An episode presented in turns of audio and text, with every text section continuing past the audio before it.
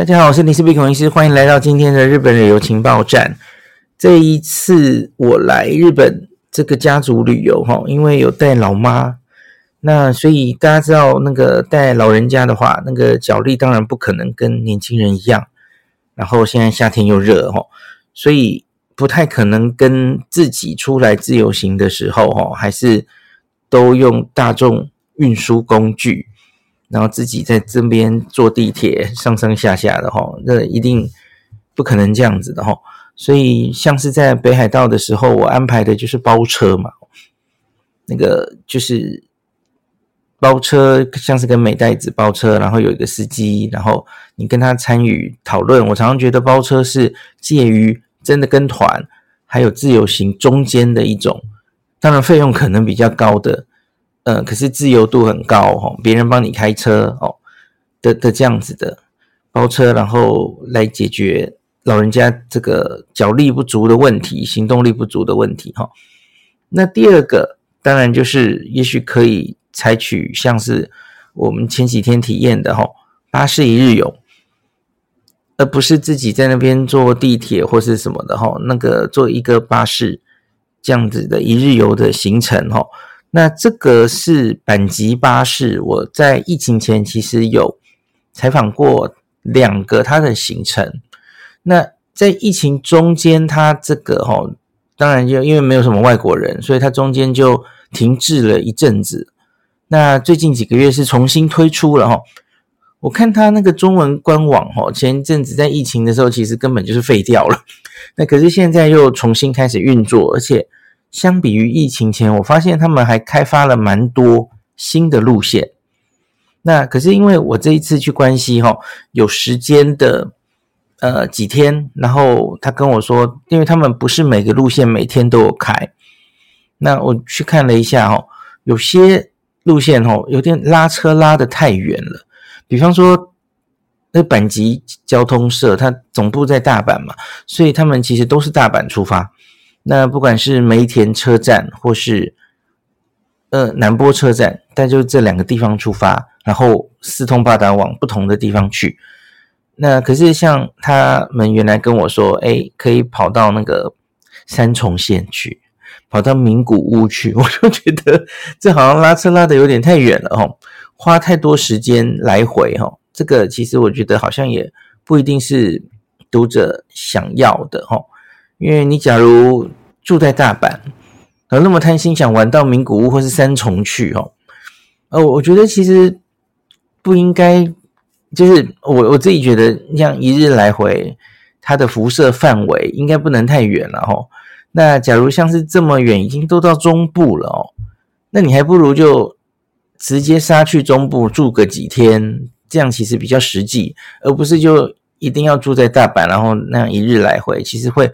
不值得嘛？吼，花太多时间在路上哦。那像是，而且他一开始给我们提的，我们去过了哈。我们之前带小朋友有去过那个忍者，就三重县那边有，应该是叫伊贺忍者的那个城哈。那那其实还蛮有趣的哈。那那整个看忍者的表演，然后是忍者的故乡，那个那个我觉得真的还不错哦。然后那附近其实也有那个。呃，松阪牛、松阪城，那那都在那附近哦。那个行程整个很不错，那只是我觉得拉车有点太久。那结果到最后呢，其实就只剩下其实一个是非常非常经典的京都巴士一日游的行程。那他会在一天之内跑四个京都非常经典的景点，包括了岚山、金阁寺、清水寺。然后福建到河神社这四个地方哈，其实都是非常经典。那个你第一次去京都，几乎都一定会去的地方哈。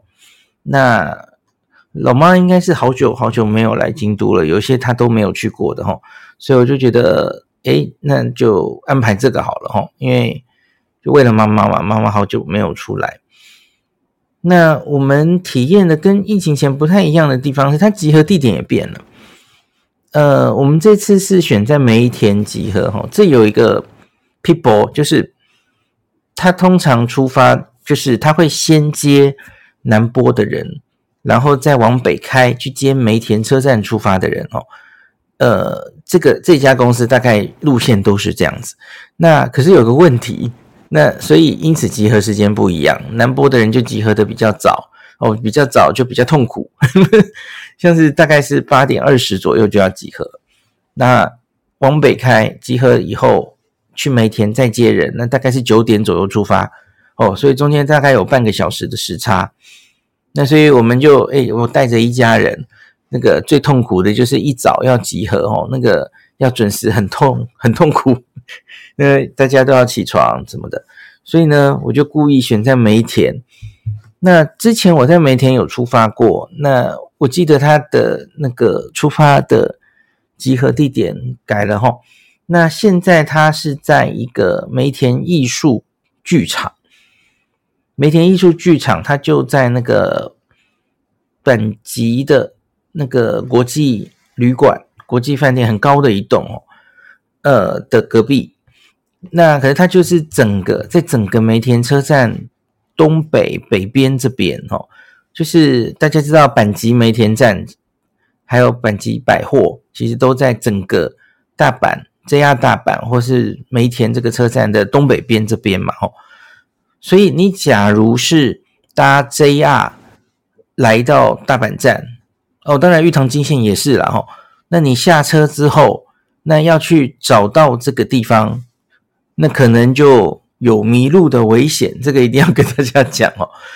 这个不管是北边的梅田，或是南边的南波，其实都有这个问题。然后这个车站。好几个不同的私铁或是 JR，那它都叫一样的站点，可是一样的名字，可是每个那个站体，然后你可能会迷路哈。那所以这个要要很小心看一下出发前，他告诉你到底是在哪里集合。当然，我我不知道他以后会不会还要变，然后可是这种巴士一日游最怕的就是巴士不等你啊，那 他就直接走了。因为因为别别人到了，那假如大家都在等你，然后呃，这个叫做拖到大家的时间的话，其实对其他的旅客是不公平的嘛，吼。所以有些巴士公司会非常准时哦，他也不等你了，他就直接开走了，吼。那没办法，你自己没有找到地方，没有准时的哦。好，那我自己是觉得现在梅田的这个集合的地方哦，刚刚有说。但它可能相对没有那么好找，你要先看清楚地图哦。第二个是，我觉得它很妙，因为我刚刚说它是在那个剧场前面集合，艺术剧场。可是艺术剧场前面哦，不是它的停车处，它只是一个集合的地点。那在那里会有今天的随队领队哈导游，那他拿着那个一个旗子，举着一个旗子在那边集合。然后呢，他要带你再走一小段路到一个大型的停车场，这样。那我就觉得很奇怪，那为什么不直接约在停车场就算了？因为疫情前的确是这样哦。我记得是在嗯这样，呃，我记得在 Ritz Carlton 大阪对面，就那个那个附近有一个利木津站嘛，利木津的车站。到梅田站的，它的对面有一个大停车场，大家就直接约在停车场。我觉得这样不是比较简单哦？那个目标也很明确。然后你知道，比方说你约九点开车，那有人就是啊迷路齁，好不容易终于找到地方了哦，九点到哦，那看到车子赶快上车，那 fine 就成功达阵。可是你假如是约的地方跟开车的地方不一样的话，那那那岂不就是他九点好死不死就就在九点的时候终于到那个地方？可是问题是，大家已经往开车的那边移动了哦。他集合的地方没有办法看到那个停车场，还要走一小段路。我觉得这个安排有点怪怪的哦。那我我我不知道他们以后可会不会就跟疫情前跟现在集合地点都有改哦？搞不好这个以后还会改。这个反正就。大家假如参加的话，就好好的看清楚哦。那这一个四个重要景点哦，因为这样子的一日游，其实有非常多的巴士公司在做，不是只有阪急交通社在做哦。那可是它的特点是这样子的，呃，它算是相对比较便宜的，因为很多公司在做，那可是这个应应该是说板吉他们可能就没有特别以赚钱为目的吧。那这样的行程一天其实只要五千日币，在在整个市场上这是相对相对比较便宜的哦。那另外他还有说中午有给你一个简单的寿司便当。虽然我当天那个导游是说，哎，这个是 special for today，好像今天的人才有，哎，可是我我来的时候采访的时候，他们跟我说，这个行程本来就都会有附一个中午的便当，哦，让你可以在车上吃，或是比方说你在蓝山下车的时候，你去找一个地方野餐，哦，当然也是可以啦，哦，有发一个很简单的寿司便当给你。好，那我疫情前。我我这一次的呃顺序啊，是先到福建大河，然后再去岚山，然后再去金阁寺，最后到清水寺。我觉得这样的顺序对我来说蛮 OK 的，因为福建大河哈是一个越早人越少的地方哈，然后到了中午，到了下午，那个观光客通常是越来越多。那可是当然。九点出发，从大阪出发到福建大河，大概九点半。嗯、没有，对不起，没有那么快，大概十点多吧。哦，京都大阪开去京都大概一个多小时，那不够早了哈。因为你假如希望在这个千本鸟居拍到非常好的照片哦，呃，通常要越早越好。因为我们在疫情前有一次有一个特别的机会，住在福建大河附近。的某一间，我忘记是民宿还是什么的哦，很特别的一间一一次体验，所以我就可以在清晨跑去福建道河照相哦。越早人真的是越少哦，所以你真的是很希望不要人挤人，因为福建道河是一个超红的景点嘛，大家都在千本鸟居那边想要照出空景，后面没有人的的照片这样子哦，越早越好哦。那你过去十点多了，其实已经晚了哦。那而且我我们去的这是一个星期天呐、那人当然会更多哦。可以的话，呃，你应该要挑一个非假日哦，然后越早越好，当然就越有机会，人比较少哦。好，那这个运行中哈，我这次遇到的导游哈，呃，他他讲英文，OK 哈。他说他好像疫情前通常都是带国外团的日本人去国外玩，那所以其实他英文没什么问题哦。那可是这一次我觉得他们有点改良。我们上次我参与的两次哦，其实都是搞导游一直讲一直讲，然后他会很详细的在车上在下车前就解释每一个地方呃的的景点的介绍哦。可是这次这个导游哦，他其实就是直接发纸本。那 中文有中文，中文的给我们，然后每一个景点的中文介绍，这样，那他自己就没有多多着墨琢磨在说明这些，他反而都是在讲一些，呃，就是这几点要集合，然后什么时候回到车上哦，这然后等一下下去我会带你们到哪里哦，那就没有讲很多。景点本身的事情，所以你假如真的要参加这样子的，当然我不知道是每个导游都这样了齁。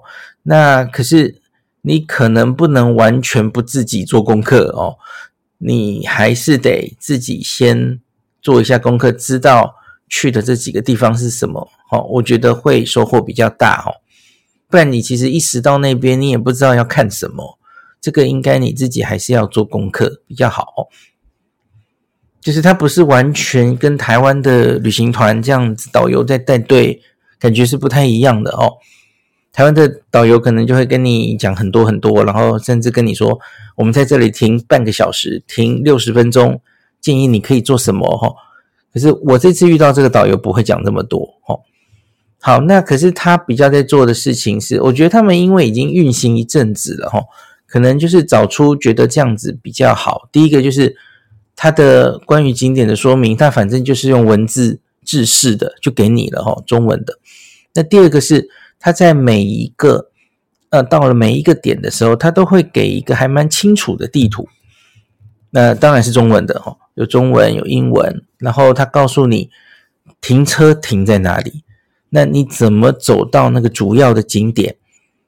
然后它还会提醒你，哎，比方说在这里只停六十分钟，所以其实你没有太多时间，不要深入走到哪里去哈。所以那个地图其实我们去四个景点就四张地图嘛哈，我觉得还算蛮清楚的。那另外它都有。因为集合时间最重要嘛，哈！我们我们这次去的跟另外一群台湾人一起去，大家其实都很守时哦。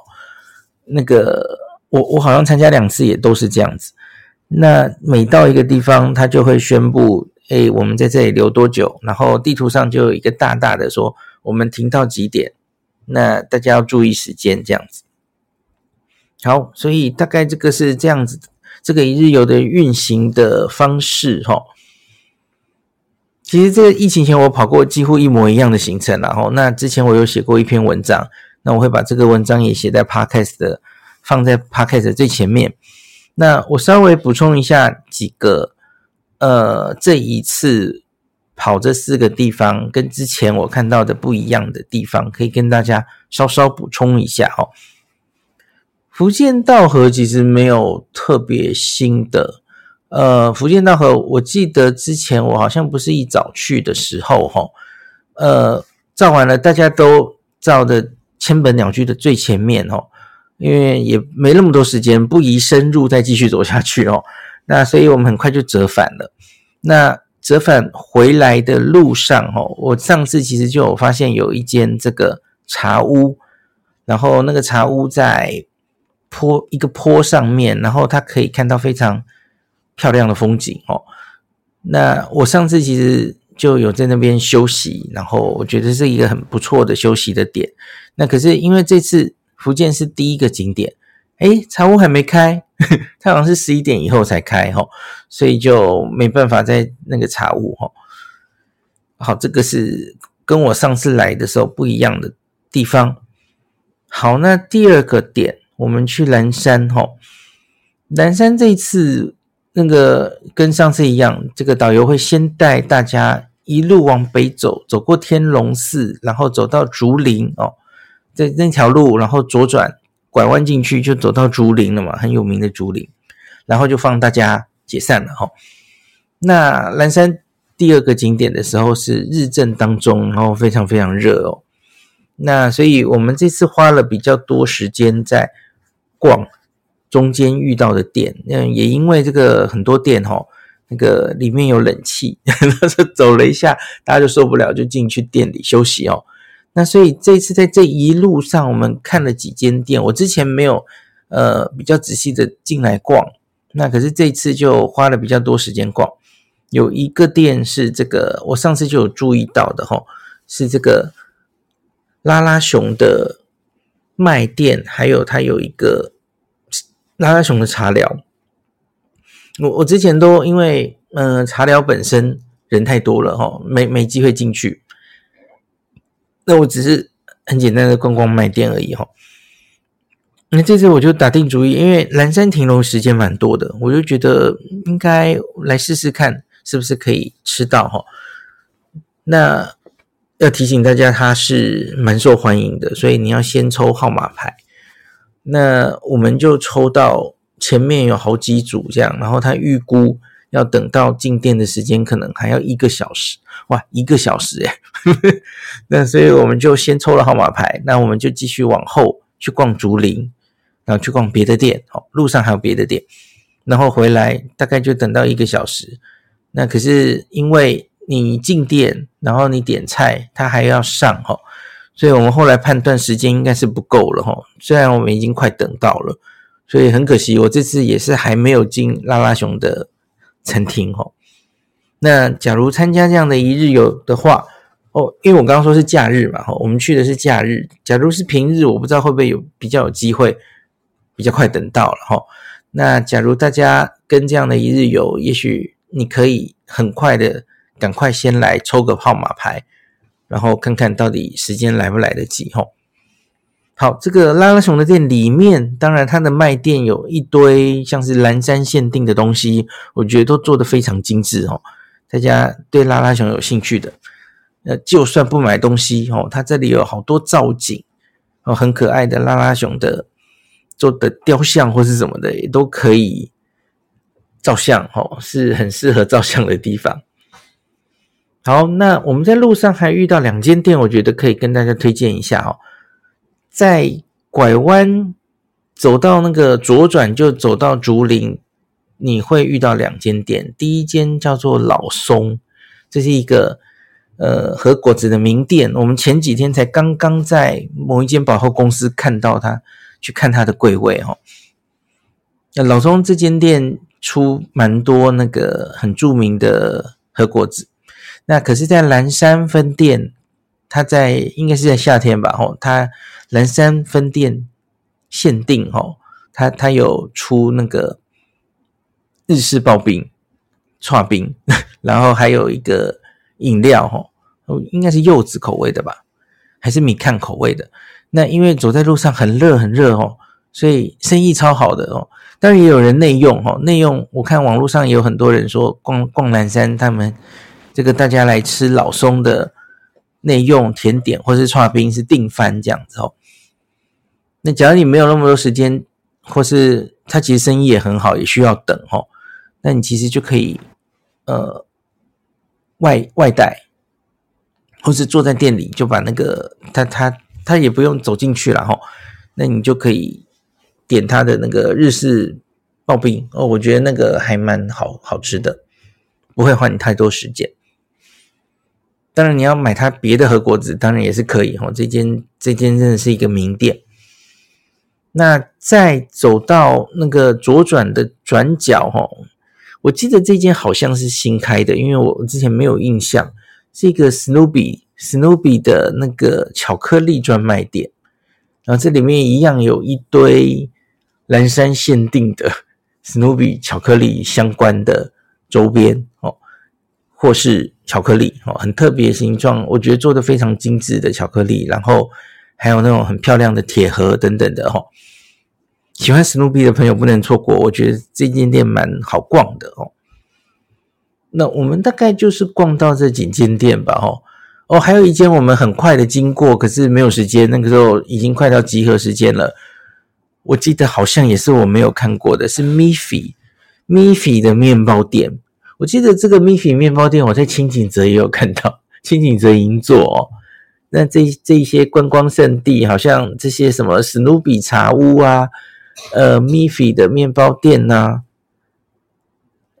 我记得还有 Hello Kitty 的也有茶屋吧，就很多店好像在很多圣地都会有开店这样子，大家长得越来越像了。好，这几个是我这次在蓝山看到的一些。新的店家，我觉得可以推荐给大家哈。好，那再来是金阁寺，没什么好讲了哦。金阁寺反正就是是在这四个点里面停留的比较短的吧？哈，应该一个小时吗？不到，因为它也没什么好走的。它它其实就是制式的，大家都知道金阁寺是单行道哦，然后就制式的一个回游的路线，就这样走出来哈。那要跟大家提醒的是，这个八十一日游，它没有包括那个参拜的费用。哦，金阁寺参拜费用要自己出，然后最后一个行程清水寺，你要进清水寺参拜哦，拜关那个费用要自己出哦，没有包含在这个里面哦。那到了金阁寺，因为你也没有什么别的地方可以逛哈，那大概是一定要进去了哈。那可是清水寺当然就不一定了哈，因为大家知道清水寺其实那个前面的清水道那个参道，然后它的往旁边延伸的二年坂、三年坂、宁宁之道哦，一直到高台寺那边，它其实外面就有很多很多可以逛的地方。那比方说，假如你不是第一次来清水寺了哦，也许你不一定真的就不一定要进清水寺啊哈，你其实在外面也有很多可以逛的哦。那这个清水寺，可是当然，因为大家知道清水舞台，然后它的五重塔等等的哦，经过多年整修，其实现在已经都整修好了哦。在疫情之后，那也许你前几天、前几年有来过清水寺，可是当时你就看到五重塔被包起来了哦，清水舞台被包起来了，它正在整修。那现在已经都重见天日了哦。疫情后，只要你在呃才还没到过清水寺哦，你就可以看到它已经完全整修完成了，值得你再来一遍。那现在夏天的清水寺哦，跟我之前秋天来看红叶，呃，疫情后我去年红叶有来嘛哈，那在前面的时候，以前当然也有樱花的时候来过哈，我觉得跟红叶跟樱花的时候相比，清水寺当然人没有那么多，那个时候人真的是很可怕的人潮哦。那夏天的时候那个。其实要挤到最前面去照那个清水舞台，其实相对都是容易的。啊，可是当然夏天就真的很热嘛，吼，那 没有没有办法跟那个两个最好的时季节的清水寺相比，那个人潮已经蜂拥，非常非常多的。好，那清水寺大家应该有看到那个照片哦，我们发现了一间新的店。哦，店本身当然是伊藤久右卫门，其实连台北都有分店哦，它不稀奇啦，哦，它到处其实都有，只是清水寺的这一间店应该是新的，今年四月一号开幕的哈。那假如这个大游览车的停车场一出来哦，还没多久就会遇到，那它在那个吉普力的那个店的对面哦。在今年四月开了一间新店，那我觉得伊藤久右卫门这个分店还不错哦，他会一直把那个茶送出来，因为天气很很热嘛，很很冰凉的茶就一直送给大家喝，这样子，请大家喝。然后另外他在外面哦，我看到了一个好漂亮的冰棒哦，大家应该都有看到脸书的图哈，还有好几种口味哈，像什么抹茶、草莓。嗯，还有什么忘记了？有好几种口味，然后每一个都长得不一样。那当然，它基本上都是一个抹茶口味的雪糕，可是在它上面就做了非常多五颜六色的装饰哦，看起来就呃很漂亮哦，照照相非常非常漂亮哦，非常适合打卡呵呵 IG 的美照。我老实说，我自己觉得好像吃就没有那么好吃了。可是其实我们家两个小朋友都很喜欢，都都觉得很好吃哦。那所以我不知道以后不久之后，台湾的呃伊藤久右卫门分店会不会买得到这个雪糕哈？我觉得假如有的话，应该会非常受欢迎哦。那最近来到京都的话，到伊藤久右卫门分店，也许可以大家来看看这个很漂亮。看了一定不会忘记的那个造型非常鲜艳独特的冰淇淋雪糕哦，可以考虑买来吃吃看。好，那这个是一日游，还可以讲一件事情是，呃，因为我我其实没有回到大阪，那我我之前好像在文章分享也有跟大家讲，它有一个好处哈、哦，就是因为它是巴士嘛。所以你假如随身有非常多的行李的话，它可以就是就跟利木津一样，它可以载着你的行李。那假如像你跟我们一样哈，我们其实本来就打定主意，在这一天，我原来住在大阪，那我要移动到京都哦，然后当晚就住在京都，就不回大阪的话，其实这可以是你移动的一个交通方式之一哦。而且他还帮你载着行李，像我们就是这样哦。我们其实就我的行程就是这样，前面在大阪嘛，奈良、大阪，然后我会住一天京都的长乐馆，然后我就要回东京去了，就不回头到大阪了。那所以，我其实就可以带着行李，然后。它有四个点嘛，吼，你其实想要的话，你其实可以在任何一个点脱队，脱队是可行的哦，只是它就可能要你写一下切结书哦，就其实旅行社都是这样嘛，他跑的是制式的行程，那你们的契约是这样，他付钱，然后理论上要带你去所有的景点，到每一个目的地。那假如没有这样执行的话，其实那就是他没有履约哈。那所以你要放弃你的行程，你要写一个切结书等等的。那所有旅行团都是这样啦。那所以他是允许这样的事情发生的哦。所以你其实像我们最后就是在清水寺，然后就拿了自自己的行李就不回到大阪了哈。这个可以是一个你在旅程中间呃移动的方式之一，然后这可以跟大家讲一下，这是可行的哦，没有一定要你回到大阪。好，诶，等一下，我看一下我还有什么可以补充的哦，等我一下，因为他们有给我一些资料。呃，对，丢到哪去了？好，我看到了。好，就是他们给我一些基本资料，我还是念一下哦。阪急交通社了哦，阪急很有名嘛哦，是日本非常有名的私铁集团。那日本大概每年有两百万人以上的旅客哦，两百万人次诶，真的是蛮厉害的哦。参加他们的行程，因为他们的行程其实你自己去看中文网页，我会摆在 Podcast 的最前面。其实选择还真的蛮多的哦。那只要到梅田或是南波的指定集合处，哈，上车上车后，你就其实就等于是在跟团一样，哦。我我常常觉得，大家听我的读者，通常大家都是自由行的人嘛，哈。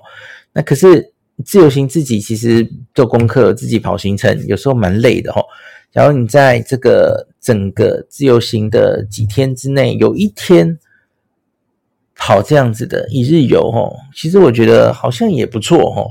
特别是假如你是参加一些一日游，它是去一些交通相对不便的地方，比较远的地方，或是你看这个京都，你假如自己要用自由行跑这四个景点，其实你也要交通发花一番功夫，对不对？不一定会这么有效率。那所以我觉得，其实穿插一天两天这样子的。巴士一日游，其实日本人是很习惯这样玩的啦齁。那可是我觉得台湾朋友可能也可以参考一下哦。那大家可以自己再上去看齁。我我们这次是很经典的景点嘛齁。可是当然也有一些外国观光客不太知道的隐藏版的行程或是景点，那或是自由行不容易去到的景点，我觉得大家都可以参考这个巴士行。来参加前往哦，他就是直接在这个网页上哦，都有中文繁体中文的网页，那直接在网页上这个刷卡就可以预定了哦，非常的简单的哦。那这次的这个京都巴士一日游，它目前是每周只有三天出团，我我记得疫情前好像更多，可能现在就还是有点缩减的状态哦。那他们是跟我说，这个行程大概只会跑到，好像是八月底还是九月底。那可是之后它应该是会变。像我之前疫情前有遇到，它其实换汤不换药，它其实只是把这四个景点哈，呃，我记得好像是春天春夏的时候先冲福建道河，后来有一次是先冲岚山，反正它就顺序交换，也不知道是什么理由哈。所以我觉得。我跑的这个行程，他说只会再跑一两个月，可是之后他应该会会变。那我不太相信这么经典的行程他会收起来不做，因为他应该是蛮受欢迎的哦。好，那这个行程其实就是他们蛮强调这个，相对于其他的巴士公司还算便宜哦，才五千日币。那很难找到这样子 CP 值蛮高的行程，中午还付一个便当哈。那每周三天出团，只要有一位以上报名，他们真的就会出团哦。我不知道会不会你会不会遇到，哎，没人报名，一个人包车旅游览车，他们是会出团的哦。然后至少都会有英文的领队陪同哦，用讲英文哦。那有一个，呃，我这次有测试的哦，他的巴士上是有免费 WiFi 的哦。然后我们之前。不是有跟大家讲过，有一 APP 可以让你免费上网，免费连到日本的很多呃免费的 WiFi 嘛，哈，自动你不用再手动登录了哈。那这个东西，它本级的这个巴士的这个 WiFi，它有在它的 list 里面哦。那我这一整天，然后也有测速，速度还不错哦，是没有问题。然后刚刚有讲过，行李箱是可以放在巴士的哈，这你可能可以好好的利用一下哈，也许可以作为你从大阪到京都的移动日，或是到任何地方啦哦，都都可能可以这样子，就是一个大移动的日，在你的行程中哦。好，那另外它其实还有像是去我还没去过的高野山呐，那我说这次我没有去的那个伊贺上野的行程哈。那大家其实就自己可以去看一下哦。好，那今天就讲到这里。感谢您收听今天林氏璧孔医师的日本旅游情报站。疫情后的时代，孔医师回到旅游部落客林氏璧的身份，致力于推广安全安心的日本旅游，随时为您送上最新的日本旅游资讯。如果你觉得这个节目对你有帮助，喜欢的话，欢迎你推荐给身边的朋友。或是在 Apple Podcast 上面留下评价，也可以留言五星评价，好像每天都可以留哦。行有余力的话，欢迎您赞助林氏璧孔医师喝杯咖啡。如果你想看到更多林氏璧发的日本旅游资讯，欢迎你加入脸书上的日本自助旅游中毒者粉丝专页，或是我也有 Line 的官方账号 Telegram、Instagram，这些连接都在 Podcast 前面。我的电子名片里，可以在一个页面就看到我所有的发声管道，都欢迎您加入。那我们就下一集再见喽。